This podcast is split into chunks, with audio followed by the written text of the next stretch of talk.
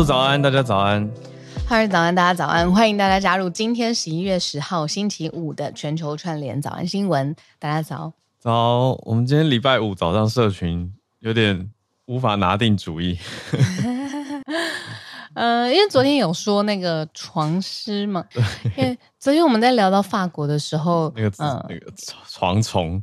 对，床虫是臭虫，也是同样在讲同一个东西。嗯，然后呃，之前双豆妈妈有串联聊过，后来法国的虫到了韩国，韩国接下来又会挪移到日本。为什么虫也可以国际串联呢？对，为什么？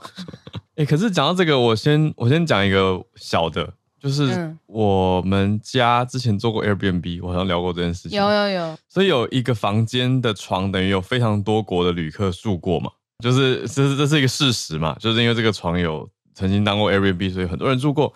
然后就有人提醒我们说，一个床如果有不同国家的人住过，然后那个地方有流行过这种类似床虱的话，其实就是要找专业除虫公司来处理，也不一定会处理很干净。就是那个东西它不是故意的，可是就是会有这种。哎，那个床是啊，我不太理解，就是人如果躺在。床上的时候是会感觉得到什么呢？是痒痒还是嗯、呃、皮肤有点刺感还是什么东西？是我当下我会感觉得到的吗？类似跳蚤吧，就是有被那蛮不舒服的、啊。对啊，嗯、就是我想大家也许生活中有经验，就是去户外啊，或是猫狗它们比较容易去外面跑一圈嘛，跑跳以后可能会带到跳蚤，嗯，那就就会有时候咬到人就痒痒的，可是又没有办法很明显就赶快抓到。有时候就很麻烦、啊，就是床会让人痒痒的感觉。那解决的方法是什么呢？因为我要先讲解决的方法，才跟大家说一个比较恶的，就是其实市面上面有很多什么天然，就是你如果比较在意这种不要化学成分的，市面上有很多天然灭臭虫，像是床虱或是跳蚤的东西。那它有的是对织品 friendly 的，嗯、就是市面上面有很多这种东西，所以也不用担心。喷雾吗？喷剂之类的。嗯嗯有喷雾，然后也有你可以加进去那个洗衣剂里头的，哦、嗯嗯嗯，所以它有喷喷雾罐装，然后就喷喷喷喷喷，整个也可以，对对对，除湿除湿，然后你也可以，你干脆要大扫除的话，你就把天然的东西，真的有很多啊，然后就放在你的洗衣剂、洗衣粉或者是洗衣精里头，然后让你的床铺干净一点，这样。嗯，恶心的东西来了，对，我想说要做好心理准备，大家准备好了吗？就是其实床虱是会在你的床上下卵的，哎，这个所以要特别小心。这个这个还可以，就像跳蚤会生蛋啊，啊对，就是床虱卵这样子。哦，你的意思说我们看不到，可是它可能默默在里面，就是嗯嗯，要长更多只。嗯嗯、对，哦，然后哦，还有最后一个最简单的方法，我昨天有看到这个，就是其实它。耐不了干热的环境，所以你如果就是用对一个最暴力的方法，你就是窗户什么门全部关起来，让它一个很密闭的空间，然后除湿，可能温度我不知道有没有办法控热一点点，那温度保持在四十五度到六十度，怎么有可能 这么高？温度保持在四十五度，应该没有办法哎，说热力处理哪里这么热，应该没有办法，所以我觉得还是洗一洗好了，比较快。嗯，对啊，我们在讲的是床虫从法国到韩国，甚至可能会烧到日本。然后专家说，因为气候变迁的关系，所以这些床虱忘记冬眠。这是什么东西？对啊，这个是为什么啊？我也很想要，我忘记睡觉都没有办法。人的一半的时间都睡掉了，好多事都没做，可恶。嗯，床虱。呃，是因为人会旅游，所以把这些、嗯。带到带到新的国家吗？嗯，对啊，是这个概念。所以可以说，如果日本现在床虱很多，代表日韩之间的旅游现在很旺盛，是可以是啊推论的。对啊这是没有错的，这个符合我们之前讲过的数据，所以就是这个趋势有一个 有一条链。好，五分钟聊社群差不多了。我们选这一题真的好吗？好，那 反正都已经讲完了。好哦，等一下，我看到我有补充。呃，床虱的咬痕跟蚊子跟跳蚤又不同，好吧？但我觉得这个用讲的好像很难很难描述完整。就是床虱吸人血的时候会是连续的曲线型，而不是东一点西一点的。然后他们要连续三次，大概三次吸血才会吃饱。有人开玩笑说叫早餐、午餐、晚餐。所以常会有三个丘疹或者水泡连成一排。这是跳蚤也会有吗？还是这是这个是床虱特特别的？哦，三个连成一排，因为跳蚤应该会更多，对吧？跳蚤可能就偏单点式吧。没有，跳蚤是会一排的。你看很难分吧？我就觉得很难分。对。好，总之这是我们今天的社群题。好，那我们来盘点一下今天的国际四题，有一些 update。嗯，特别是讲到好莱坞罢工有后续了，我们今天应该说暂时终于要落幕了。我们放在今天最后一题，那前面三题还是跟大家一一的整理。最先的第一题是讲到说美军的训练重点转向地面战，好，这个当然又严肃了起来，不过也是很重要的题目，大家一起来关心。因为潜在的台海危机嘛，那美军现在怎么样做训练呢？还有焦点。也在媒体上公布出来了。第二题则是缅北来到缅甸的北部，缅北的叛军武装攻击还在持续，有一些武装的冲突。那缅甸的总统说，国家可能会陷入分裂状态。这个是第二题，是一个重的题目。第三、第四题有一点相对软性的感觉，但都是很重要的题目。第三题涉及到宗教信仰跟性别认同，或者是你说性别的取向跟外显性，讲的是梵蒂冈。对外宣布了一个消息，讲说跨性别的信徒、跨性别者 （transgender） 的信徒可以在天主教会受洗。这个对天主教来说应该是一个很大的 update。好，那最后一题则是好莱坞的演员罢工暂时有了一个结论，终于在一百一十八天之后罢工落幕。好，我们待会来跟大家整理这几个题目。先从台海危机的冲突，美军把训练焦点放到地面的机动部队，开始跟大家讲起。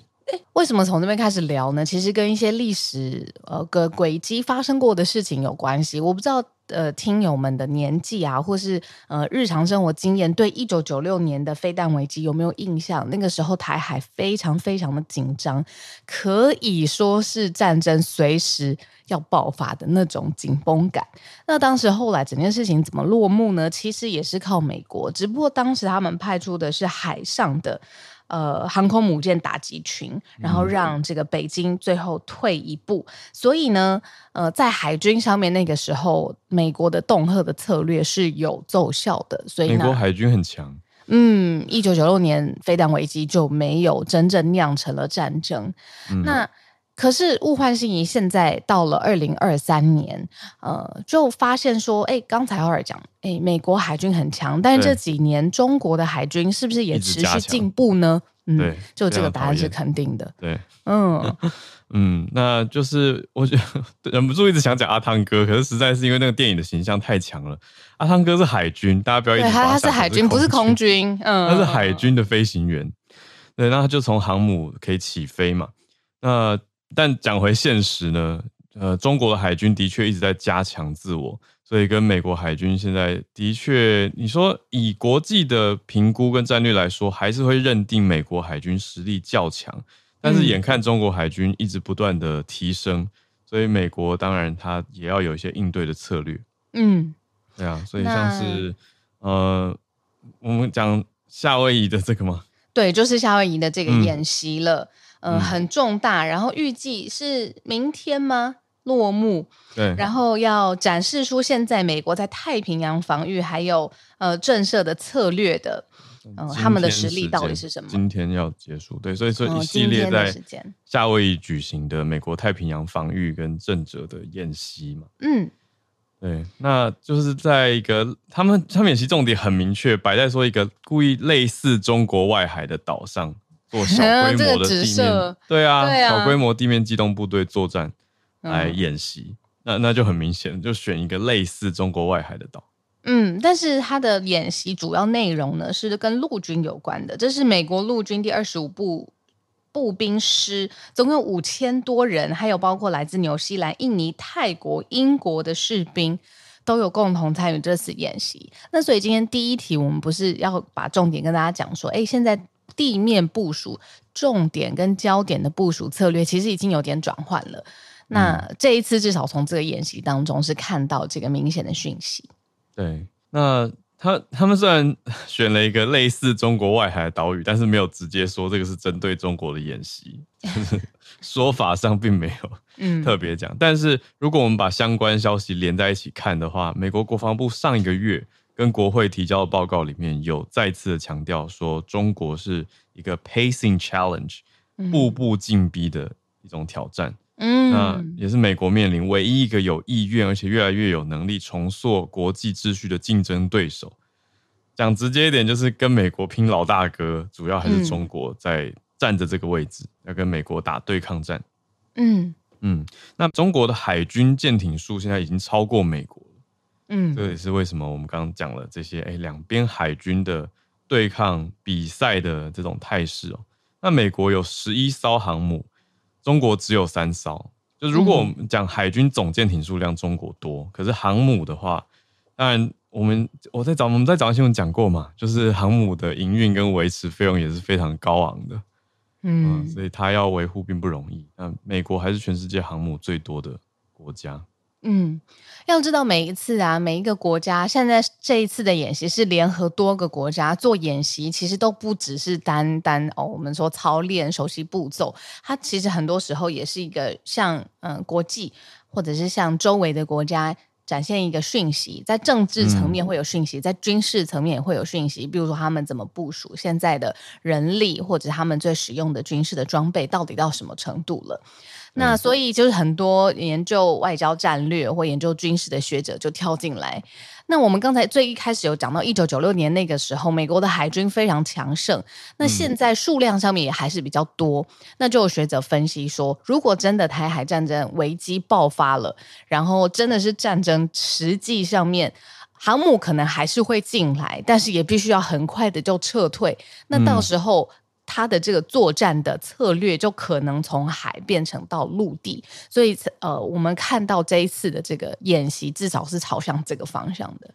对，的确是非常多国参与这次的大规模的演习哦。那也像我们刚刚讲的，从过往是海跟空为主轴的训练，现在更着重的是地面部队的因应。那这也是我们看到美国跟中国军事两边的对立。对抗政策上面，对抗策略上面，美国做出的调整跟一些的变化。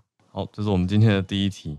没错，第二题，嗯、呃，我们很久很久没有回到这个，对，没有回到这个地方。军事政变的缅甸，我们聊缅甸。呃，缅甸是早安新闻开播的第一年，呃，我们有一个。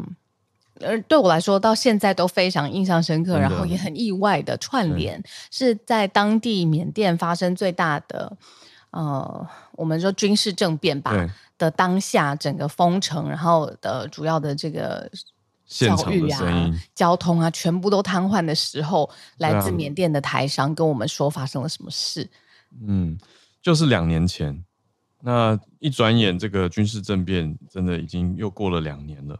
那可是现在军政府支持的缅甸总统，他已经有在国营媒体上面讲出来说，如果军方没有办法去把他们北边嘛，北边比较接近中国的边界这边的少数民族武装团体联合公司去抵御粉碎的话，缅甸可能会陷入分裂。那用我们的眼光看，就是类似南北的一种分裂，就是北边会被少数民族的武装团体给控制，所以军政府。的管制能力，或者说，嗯，整个对整个国家的控管似乎出现了一些动摇，特别是北部这边靠近中国边境的叫做善邦 （Shan State），嗯，这两个礼拜来有激烈的战斗发生。哇！如果呢，现在的政府没有能力去处理，比如说在边境地区发生的激烈的战斗，缅甸最糟糕、最糟糕的情况呢，不是分裂成哦南北这么简单，是分裂成好几个不同的部分。嗯、我觉得这个对于嗯一个区域，先不要说到国家好了，毕竟国家就是谁的国家谁的权利，就是一个区域的人民，莫不就是希望你稳定，然后有一个。嗯你居住的地方，他要发展的呃工作，不要太激烈的遭到外力的阻断。但是如果缅甸分裂好几个不同的，你看部分地区，然后每一个地区都好像诸侯为王，那其实在这个区域的稳定上面，绝对是一个很坏的消息。嗯，那现在看出来就是我们刚讲北边的冲突。那以缅甸的军政府来说，他们坦诚说失去了一个重要贸易枢纽的控制。可是没有明确的直接讲说战争或者是对抗的情况发展的如何，嗯，那在我们看到的消息，主要还是军政府，因为他们现在还是把持主要的对外发言管道跟声音嘛。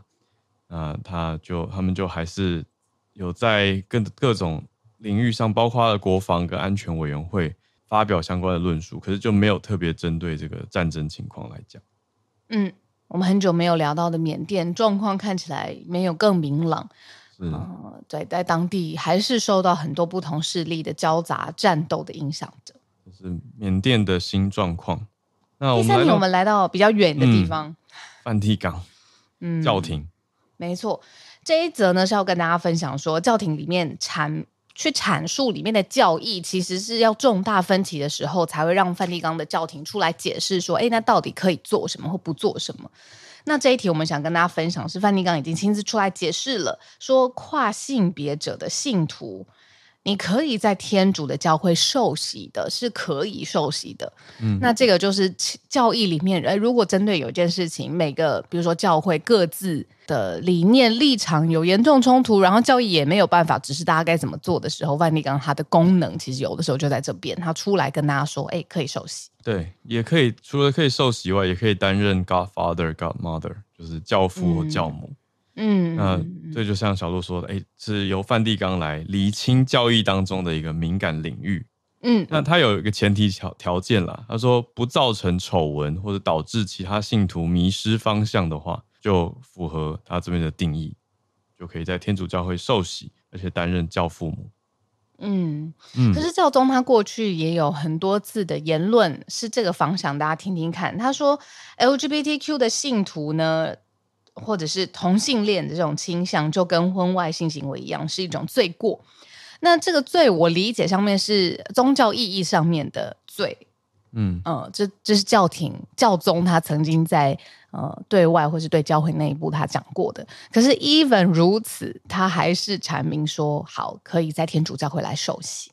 嗯，那他这是教廷的教义部，他们有一个专门的单位，嗯、呃，也说不反对同性伴侣的孩子受洗，不论是透过领养或者是代孕而来。那当然也讲到了跨性别成年人，就算接受变性手术。在符合刚刚讲这个的情况下，也可以担任教父母，嗯，算是一个更新，就是 update 对外讲的。嗯，因为被领养来的小孩，嗯，很，嗯，就是说在最严格或最保守的角度上面来说，其实不关他们的事啊，因为就算他们的父母亲是 LGBTQ 族群，那被领养来的小孩子，为什么他们要被规范？就好像之前大家会觉得，嗯。不太适合，至少现在教宗出来觉得是 OK，但是并不关他们的事啊。嗯嗯 嗯，我刚刚看到的时候，心里的一个小疑问。对，不过刚刚讲到教宗呃 Pope Francis 嘛，圣方济各，他之前很多年前算一查是十年前了，之前曾经媒体报道流行了一句他讲的话，他就讲了一句 Who am I to judge？就是、那也很谦卑啊，很好啊。我有对，因为大家都在讨论说，哎、欸，你们教会里面有一些关于同性恋行为的指控啊，等等。嗯，那他就说，Who am I to judge？他说，If someone is gay and he searches for the Lord and has good will, who am I to judge？这是他的整句话。嗯、就是如果有人是同性恋，那他寻求寻求神或寻求 the Lord 天主的话，嗯、那也是 good will 善意的嘛。那我又有什么资格可以来评断他呢？他是讲过这样子的话，那当时这个话也是广传嘛，就是等于是他的之前，对，嗯，呃、立场上他不他不去定罪或者不去谴责，他只说算是反思的一个立场。这个对教廷来说是当时十年前很新的一个讲法。对，特别就是我会画重点在十年之前。你想想看，现在 LGBTQ 的族群的讨论当然是非常多了。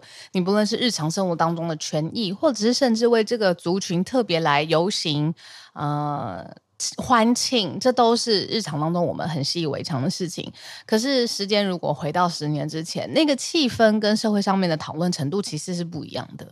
嗯，那这次会有这样子的教义理清，是因为巴西有一位主教，他就写了。特别写了信函给教廷，那教廷在十月底的时候书面回复，可是这个内容在这两天十一月的八号才公布在教育部的网站上，所以国际媒体才注意到这件事情，就更新给大家。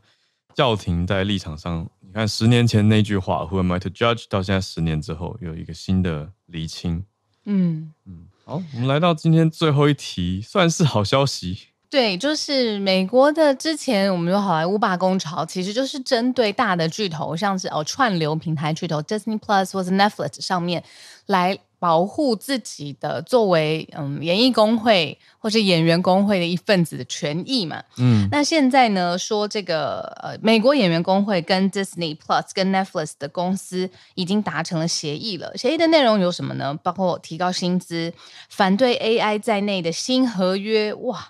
然后，所以已经达成共识的状况之下，双方就是台湾时间九号，也就是昨天下午四点的时候，嗯，罢工取消了，落幕了。整个罢工从开始到现在落幕的那一刻，算到那一天，已经持续了一百一十八天。你说一年就三百六十五天嘛？那他们哇，就是罢工一百，对啊，快一百二十天左右了。嗯嗯嗯，我我对这些超级有感觉，因为我前几天跟一个高中同学见面。那这个同学他是往美国发展的，他几年前在纽约剧场工作，做美术设计跟剧场设计，嗯，很了不起。嗯，那后来他也参参与到一些电影影视的制作，就做电影美术跟影视影集的美术，嗯，所以他也移居到好莱坞去了。所以他最近之所以可以回来，就是因为演员在罢工。哈，对，也没有办法，就是单独的一个上工，对吧？对，我们前几天就是直接就聊到这件事情，因为这一件事情，他们啊至少以我这个朋友从业人员的想法，会无奈，可是又觉得这个协商非常的重要，因为我觉得对于资方和劳方来说，大家对于人工智慧的想法是不一样的。那嗯，这个协商也卡在很大的一个题目，就是 AI 到底可以用多少？什么角色？对啊，它怎么情况之下允许被使用？被使用的这个 AI 的原原始训练 AI 的资料，如果是属于演员的，他怎么得到报酬？对啊，你说以后如果这次没谈好的话，这个资方以后就是，哎，来，所有人来演一个不告诉你要演什么的剧本，对啊，然后你就要往上看，往下看看几个角度。把你全身扫描完以后，他就可以拍电影了。对啊，然后你要自己进到电影院才会看到说，哦，原来我是这样子飞的。对啊，我还听到一个哦，就是说演、嗯、演呃，这个好像不能讲，抱歉啊。对，好一些影影视内部的消息，突然想到好像这个不能讲。对，反正就是有演员，我讲模糊一点，他根本没有被告知，很像尼可拉斯凯奇的案例，嗯，就没有被告知。可是他像尼可拉斯凯奇这么有名。所以他出来讲话，大家会知道说，哇，你看他被片商不当对待。可是如果是比较小的演员，嗯、你根本不知道你拍的是一个国际超级知名的作品里面的一幕，嗯，然后他就把薪资都跟你谈好了，然后他也不一定是找母公司跟你签约，所以你根本不知道你拍了一个国际大作品，嗯，然后最后你突然发现，哇，我出现在这些超有名的角色旁边，对，原来我是他的可能什么什么某个。某一个回忆的场景里面的一段、嗯、也很重要，可是当时给的片酬可能其实很低。这真的是需要好好谈呢、啊，所以才花了很多的时间。你说他罢工一百一十八天，你知道这其实造成两方面都有一些巨大的冲击，像是电影片商或是剧好了，我们之前都有说，就是连那个主持人都亲自下来写，呃，他自己的这个笑话的段子，编剧罢工。然后，呃，他必须要就是播放之前已经播的，然后收视率当然就非常惨。那电影则是有重大的缺口嘛，就是很多电影都拍不出来了，这个片商焦头烂额。可是这个是在以就是资方的这个角度去想，其实影响很大。那也有很多人在，就是演员工会啊，就是编剧，也有很多人在这一百一十八天当中，他真的耐不住了，他没办法。他撑不过这一波达到协议的终点，所以他必须去找第二份工，或者是整个离开跑道去。呃，在这一段时间有一些别的工作，例如、嗯、呃，他必须要这样子才有办法呃舒缓那经济上面的压力。那不知道他，比如说在这一波哎真的落幕罢工之后，有没有办法再回到原来的工作岗位上？其实就是也还是不知道。嗯、所以对双方来说，其实都造成了一定程度蛮大程度的冲击啦。对。那还好，现在终于到了一个共识。不过这个协议还没有马上要签，因为他们接下来还需要几个礼拜的时间。但是应该就会顺利可以达成一个协定，就是不不同的工会跟你说这些制作方、制作公司之间，所以算是一个好消息。嗯，那我觉得接下来可以关注的就是他们最后谈出来的那个协议内容怎么写。我们也可以看看哦，那 AI 到底用在什么范围、什么情境，最后是演员工会所接受的。嗯，对啊，我就回头看我这个同学，我觉得很不容易，因为他几年前在纽约的时候就是遇到 COVID 啊，不容易。那，那 COVID 的死城，百老汇剧场全部暂停。对啊，对，然后刚好转，终于转去影视产业的时候，哎，好莱坞终于开始罢工。可是呢，AI 这个题目真的是去年开始很热嘛，去年底开始烧起来，嗯、然后也看到越来越多的应用，所以这绝对就是非常与时俱进、很现实的一个题目。好的，我们今天时间掌握的很好，哎，刚好社群聊完，嗯、然后四题我们节目这个八点半的时间也掌握的很好，现在就进入串联的时间喽。嗯，串联时间，我们来欢迎。各位听友，如果有想要分享的消息，就可以按举手来跟我们聊聊你所关注的议题。然后聊天室有在敲碗笑话嘛？对不对？再让我练习一下，嗯、那个前因后果，跟好友分享一下。就是昨天呢，昨天吗？我在讲一个东西的时候，我想到了一个笑话，想跟大家分享。但是呢，笑话里面最重要的梗我忘记了。那我 忘记之外呢，我昨天当然有找到嘛，我想跟大家分享。但是呢，我要练习我怎么完整的把这个梗讲出来，我不会自己笑场。感觉到喜剧演员的艰难。Confess 就是说我真的是一个史上最差，你能够想得到最不会讲笑话的人。因为我自己一定要觉得很好笑，我才要讲给大家听。可是我在讲的过程当中，我我就先笑疯，是笑到没有办法讲话，已经笑到流泪的那种。所以就是真的给我一点时间。哦 让我想到我们采访剪纸的时候，魔术师我弟，对，说你也是，我弟就是，他就说，嗯，我要变个魔术，为什么小鹿已经先笑歪了？因为我那时候就是你们被自己情绪淹没的小孩子，我很激动啊，兴奋啊，因为我终于要看到有人第一次 live 变魔术给我，我真的从小到大长这么大，没有人，或者是我没有看过，没有机会看过 live 的魔术，对，没错，点到笑穴。好，我们来先来连线，等你准备好再跟大家分享笑话。没错，我也很期待。好，我们跟信奇老师温哥华连线。老师早，小鹿早，哈尔早。啊、呃，今天早上有听小鹿昨天的录音，嗯，真的是蛮辛苦的。好啊、呃，我今天想要分享的这则新闻是有关仇恨言语的，这是加拿大的新闻。卑诗省呢有三四个党一起在执政。那里面比较小的一个党叫做绿党，今天绿党的党魁开除了他的执行长。那为什么这个执行长被开除？是因为这个执行长在 X 上面对有一篇 po 文按了赞，嗯，就只是按了赞。嗯，那这篇 po 文最主要是在比喻我们的卫生长官。很像是当时在二战的时候比较著名的一个纳粹医师，他是对囚禁的犹太人进行人体实验。嗯，那所以这样子的一篇文章是非常的 inappropriate，就是不好的，就对了，不恰当。那所以呃，这个甘地呢，执行长的名字 last name 叫做甘地。嗯，那甘地先生他。原本是卑诗省儿童医院的心脏外科医师，那在这整个新冠的时期呢，他后来就是被鼓励出来当绿党的执行长，所以他就暂停他的医师的职位。那所有在卑诗省的，在当时，其实大家多多少少都对卫生长官的一些决定有一些意见。可是，当最近，尤其是在以色列哈马斯现在的这么炽热的战争情境下呢，嗯、像这样子的仇恨语言，所有的政府，世界上比较民主的政府、比较开放的政府，都是希望人们不要去散播像这样子的仇恨语言。嗯、那自从十月七号以来。呃，我觉得讲另外一个例子，就是美国它的昨天晚上共和党的总统辩论里面呢，所有的候选人除了一位以外，啊、呃，都是觉得应该要对大学现在美国大学里面频传的这些仇恨语言做一些动作。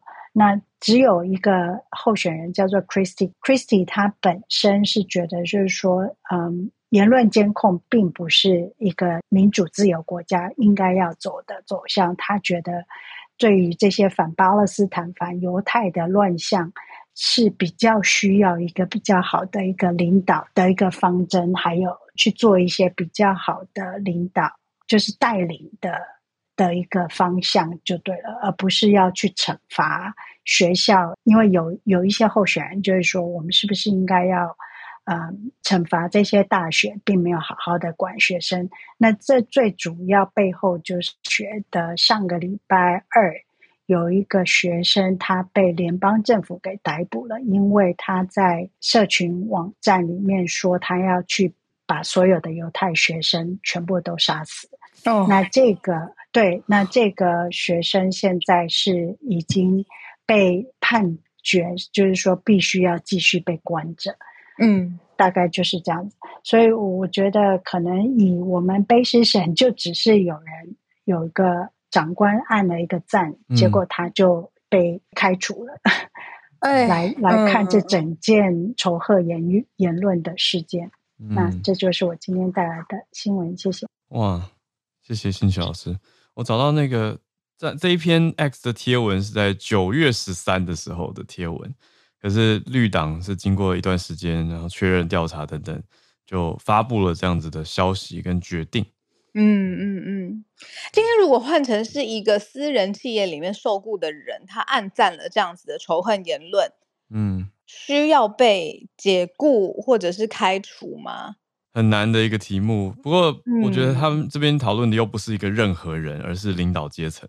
对，就是、嗯、对啊，这个当然他的身份意义特殊，责任也非常特殊，当然不能。我是在想说，如果是在私领域，一个受雇于某间企业的老板，他是以私人的行为去按了一个赞，那嗯，这个又应该如何去衡量他的作为？嗯，嗯，我觉得应该就是回归到组织内部去做决定吧。如果他的这个行为没有，就是用法律来讲的话，他没有犯到国家的层级的法律。那应该就是组织内部做决策，像以绿党来说，也是等于组织内部的决定。那以公司的话，我觉得可能就是公司内部有没有伦理委员会，嗯，或者是性平委员会，对啊，来做出决定跟判断，或董事会。谢谢老师的分享，诶、嗯，就是对于仇恨言论的扩散跟支持，有时候你会从社群网络虚拟的支持，比如说留言啊、分享啊，这件事情它的意义是什么？也是当代讨论到不行的一个一个重要的议题，它虽然很小，看起来很小，可是它也显示了一个人他的价值观的一面。完全完全哇，这个这一题你这样讲，我就觉得跟这几天台湾社群在讨论网红持有跟吸食大麻，那其他一些网络创作者的，你说支持相挺啊，或者是反对，这也算是社群上面这几天很热的一个论战，就是某种立场之争。然后我觉得更可怕的事情是，你很明显的看得出来，有人会在争议的时候上升，就是他会运用这种争议的情绪，然后把这个支持度啊，或者是曝光度导向自己的品牌上面。对，那有些人他不太会操作，他就会中箭落马，对，对，还还必须出来道歉。虽然整个事件本身可能跟他没有直接的关系，但因为他。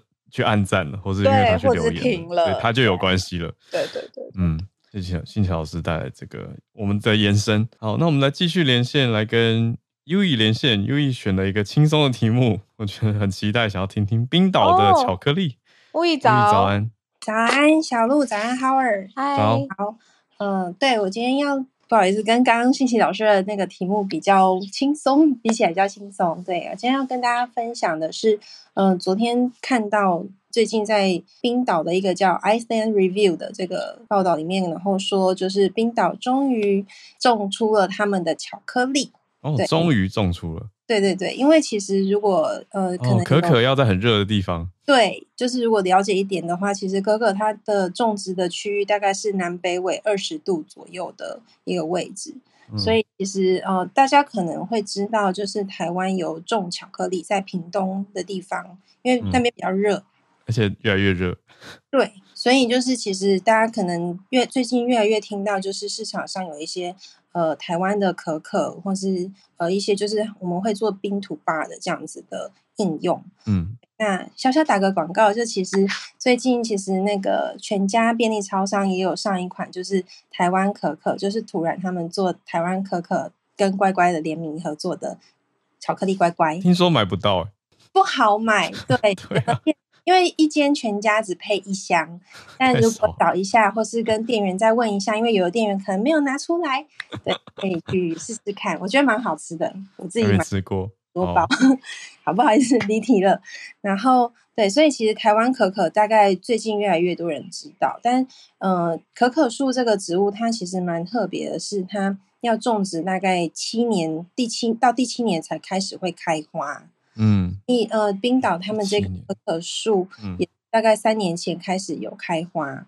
嗯，那有人问说，就是冰岛这么冷，怎么可以种？对啊，因为其实他们其实有地热，地热的话可以是，嗯，所以其实呃，冰岛也已经有就是种植香蕉成功的案例，所以就是他们可以运用这样子的天然资源去做温室，但是开花了不代表可以结果。嗯，就是。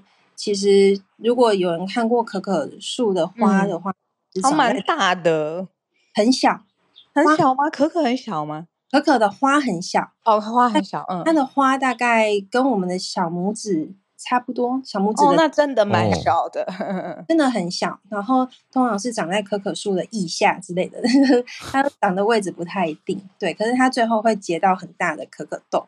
但是它的那个花那么小，它通常是如果是在热带国家的话，他们通常是用果蝇去传粉，嗯，对。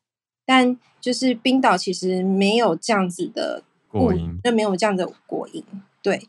所以其实他们到现在也还不知道到底是谁帮他传粉的。但反正三年前开始开花，然后今年真的结果了，然后他们就真的把这个结的果拿去做成巧克力，对。嗯那，嗯，如果大家有兴趣的话，我觉得是应该是还因为产量没有很多，所以可能吃不到。但是他这里有说，就是它的味道是烟熏咖啡的口味，嗯，是好吃的巧克力，这样子。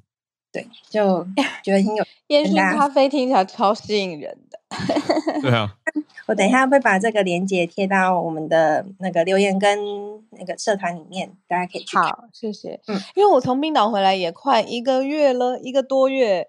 我觉得很多时候我还是会对里面特殊的，比如说地貌的景观，嗯、它怎么去呃把呃它的天然资源转换成观光的资源也好，或者是因为很多东西到。呃，那叫什么进口嘛？因为它毕竟就是一个遗世独立的岛，嗯、对、啊，然后它可以做出新的东西，到底是什么？所以谢谢 Uyi 今天分享的这一则，好像又拉回那个时候旅行的感觉，新突破。不过小鹿，我问你一题，哎，好奇，有人传闻说冰岛是一个没有蚊子的国家，你这一趟有、哦、有遇到任何蚊子？我有看过这个了，没有啊，我没有遇到蚊子，也是因为很冷吧？真的都没有，你刚好也没有遇到。我没我我没有遇到什么连盯我一排的，我也没有。嗯、因为刚刚在讲那个果蝇嘛，我想说，对，欸、冰岛好像连蚊子都没有，那个果蝇也没有。对，不过也有专家在讲说，嗯，如果因为航班往来还是很多，对、嗯，还是有可能会带到。它主要是温度啦，就像你说的，太冷了，所以蚊子也不太会生长。你看，但立刻网络上面呃聊天室就说，纽西兰也是一个没有蚊子的国家，真的吗？我觉得是不是纬度很高，然后比较偏干冷的地方就不太会有，但不是说就是绝迹，哦，可是至少我没有碰到。南北极也没有吧？对啊，很冷嘛。嗯，好吧，如果大家讨厌蚊子的话，可以去这些地方避一下。我我明年可能会去纽西兰，所以可以体验看看。哦，很棒，很棒。嗯，哇，谢谢带来这个我觉得很新鲜的题目，冰岛很厉害。嗯，谢谢，谢谢，谢谢。我们继续连线本诺，早安，早，早安，浩尔，早安，小卢，早安。今天就要分享，也是有关于就是以哈冲突的争议的事件。因为就十一月了嘛，所以其实很多的店家已经准备开始在卖一些圣诞的产品了嘛。然后其中一家呢，就像在澳洲，其中一家最大的连锁的百货公司叫 Kmart。然后他就是卖了其中一个圣诞的产品呢，他其实是卖帆布袋里面就是有火腿的。然后很多公司他们卖产品的时候就会玩一些文字游戏嘛，所以就是 Merry Christmas 嘛，他就写了 Merry Hammas 嘛。但是 Hammas 这个字呢，其实就是就是哈马斯的意思。对，所以就是拼起来一样。对，没错，它其实整个包装了，在一边呢，它这个帆布袋呢，用了很可爱的文字，就是说要解释说这个火腿要怎么保持新鲜啊，怎么保持更长时间的，你要泡水啊，泡醋啊这样子的。然后后面就是说，就是给你一个就是呃 Merry Hammas 这样子，一个很好高兴的一个呃有火腿的圣诞节这样子。嗯、Hammas，但是对这个刚刚讲到的，就是 Hammas 就是哈马斯嘛，然后大家就知道说哈马斯就是最近的以色列跟跟哈马斯的战争也是一个很大的争议嘛，所以那个时候呢，这个在澳洲的犹太协会呢，就是在 X 媒体上面呢 X 平台上面呢，就发出了一个 po 文，他们就是说这个商品呢看起来就是有趣的，但是因为这一个时间关系的不太妥当，所以为了避免一些尴尬的时候，就是说他就建议他们去。收回这个产品这样子。当这个 AJA PO 文 PO 了一个小时之后了，他们 AJA 就是犹太协会嘛，澳洲犹太协会，对对，Australian Jewish Association AJA，嗯，对，没错。然后 AJA 呢，一个小时之后要再 PO 了另外一个文章，就说他们已经跟 Kmart 的母公司叫 West Farm，就是西农集团呢确认说他们已经说已经跟这个 AJA 联络了，所以这个圣诞礼品呢就会在呃网络上面下架。一小时好快啊！一个小时很快，然后他们马上之后呢，就是在礼拜三的时候，对，这八呃八号，对，没错，礼拜三的时候呢，然后后面呢，西农呢就找了发言人，然后发言人表示，就说他们这一次在设置产品的时候呢，没有想到说这一次的产品会引发什么的后果，所以也是跟大众媒体道歉。但是呢，在网络上面呢，大家就是因为呃。不管大家支持以色列的还是支持巴勒斯坦，这个不管是哪一边的立场来讲呢，也是一个很大的争议嘛。所以有一些人就是其实就在网络上面也是在批评，就是说这 AJA 就说，我有些看到也是蛮好笑的，就是说你们犹太人又不吃猪肉，你都管我们吃猪肉干干什么？就那一种，就是我看起来就觉得说，嗯。好，网友留言，网友留言是蛮蛮有趣的。嗯、然后有另外一些人就担心说，如果你这个争议要把所有的火腿袋拿走的话，会不会影响一些浪费，或是影响一些资源上面的？一袋子已经做出来了嘛，是不是要把它丢掉呢？还是要把它烧掉了？会不会影响整个环境呢？嗯、所以这个也是另外一些争议出来这样子。刚刚看到这个新闻呢，就分享给大家了解一下。嗯。谢谢 Bernard，真的是时间点敏感啊！我觉得你说平常的话，平常的话，哎，好很难讲，对不对？现在现在的网络社群这么容易去看到很多的现象跟发表意见、发言。我的意思是说，如果啦，如果不是在以哈冲突期间，也许犹太协会的反应不会这么的大。呃，我会用我会用语言的角度去切入，因为我觉得当初这个设计公司或者他们去做的时候，一定不是这个想法嘛。那你说是不是敏感度不够高？是不是太 insensitive？也许，也许是。就是以公关来说，公关这边既然让它过关了，上架了，可能这个是可以去检讨的。可是用语言角度的话，呃，这个 Hammas 是 Ham 为重点，然后 Christmas 变 Hamas。可是大家在讲哈马斯的时候，其实会讲 Hamas。所以我是觉得以发音来说，其实。不合理啦，但是你说用犹太人的角度看，当然会觉得不开心，觉得怎么？对，所以其实就很多人其实在说，是不是有点太玻璃心？就是很多人都说会不会太玻璃心了？其实。如果老实讲，如果这一次没有以哈冲突的时候，如果说这个 Merry Hammer 直接放到在上面卖的，我觉得 AJA 直接就不会发什么 po 文在在批评什么，所以就是真的是时间点的问题。嗯、对、嗯，谢谢 Bernard。对啊，这一题实在是我觉得就是一直凸显出现在这个议题在在大家心中很激烈跟很在很多地方很非常发酵的一个情况，嗯，延伸出来的。对，紧绷感。除了这个今天我们三位的串联之外，我们还有一个投稿哎。哦，对，我们今天有一个投稿是特别朋友连贴给我们的一个讯息，是关于就是去研究说，哎、嗯，人类的活动让地球的盐分更高。盐分为什么这些活动会让盐更高？特别是在土壤、淡水跟空气。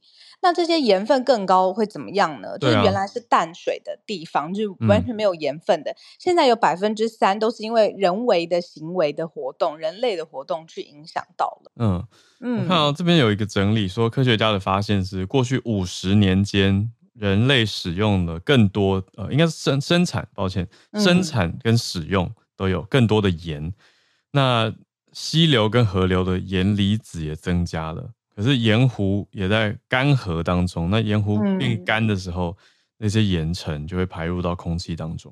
嗯，那可是这样会怎么样？这样会因此让我们的淡水受到威胁吗？淡水会变咸吗？嗯，他说这种会污染淡水的溪流，然后这些里面的水也会进入运送饮用水的管道。嗯，哇，然后还有就是美国沿海地区海平面上升，然后海水也进入了地下水，到最后海水。进入之后，地下水根本无法饮用。这是一个期刊来的，呃，叫做《自然评论地球与环境》（Nature Reviews Earth and Environment） 的其中一篇文章，就在讲我们刚刚说的这件事情。因为把整个地球的水循环看成一个系统，它的确是相互影响啊。可是 这样放大看，就会觉得怎么好像很恐怖？是代表说我们全世界的水会越来越咸？的概念吗？而且我真的很好奇，就是说到底是哪些人的行为，这、嗯、是不是我们日常当中其实没有意识到的行为，其实也改变了你说原来淡水没有盐分的水的程度？对啊，就是这个概念是叫做盐污染嘛，是我们平常比较少看到的词啊。盐对啊，盐是一种污染。嗯嗯。那主要是影响到这些本来盐分没有那么高的水。那科学家的说法是说，只要百分之一到百分之三的海水渗入地下水，其实就没办法饮用了。嗯，那还有一种工程叫做除盐工程，就是你要降低盐分的话，其实是很昂贵的。那全世界只有百分之三的水是淡水，就是我们平常拿来你说做水处理变成大家可以喝的饮用水，大多其实应该是淡水吧。嗯，举一个例子好了，到底是人有什么样的作为呢？就是跟刚才讲到冰岛这些国家，或者是纽西兰，希望你明年去的时候不会太冷。就有的时候路面上不是都会有结冰吗？嗯，那为了让就是行人跟车子可以通过，就会用一种特别的方法，就是路盐去除冰的。嗯，嗯，嗯，那我们刚才说这个路盐其实也是会污染淡水的溪流，啊、然后就是饮用水也会被影响的其中一个盐污染。嗯，对，好吧，反正就是不要用太多啦，因为出冰那个也是要保持自己的道路交通安全啊，也很重要。嗯，嗯，还有一个很可爱的，就是说，哎，如果盐分进入土壤当中，也会对植物造成的压力，就像是我们吃洋芋片会很口渴嘛，植物其实也很需要水，这样子，所以不要让植物脱水。对啊，就是不要吃太多洋芋片，吃太咸。盐污染，嗯，对啊，这些影响，呃，有一个数据是一三到一七年的路盐，刚说的这个除冰用的路盐，嗯、就占占了美国食盐总消费量的百分之四十四，哎，快要一半呢，都是拿来坐在路上除冰用。嗯嗯，那这个用量其实也是很大的。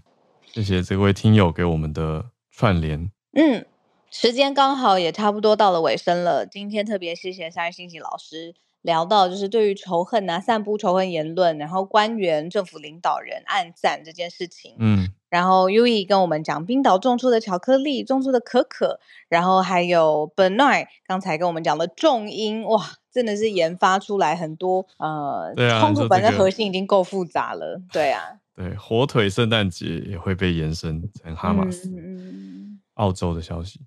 谢谢几位听友跟我们的串联，还有投稿的听友的串联。那我们就期待小鹿下个礼拜讲笑话。我成功 perform 一个笑话出来，天哪，这压力山大哦！好，不定期好不好？不要不要限定期限。好好好。那欢迎大家明天。没有讲成功过。那你明我们我们今天哎，我们今天是不是要去彩排？也对，我们今天晚上会见面。你可以跟我练一下。我先讲给你看，先讲给你听一下，好，哦。对，我们明天早上大家可以收看直播，我跟小鹿主持教育部的全球青年论坛，会在 YouTube 第三年了，所以会有直播，大家也可以锁定一下。对啊，每一年都这个时候跟大家在周末的时候可以见到面。如果对对对，那连接去哪里找呢？礼拜一，礼拜一那一集 Podcast 的资讯栏，大家可以去点一下。然后还有社团当中，制作人是不是也说可以跟大家分享，就是相关连接的讯息？嗯、对啊，所以可以看搜寻同步同名社团。对啊，嗯，谢谢大家今天的参与，我们就祝大家周末愉快，礼拜一早上再继续保持串联。没错，大家拜拜，拜拜。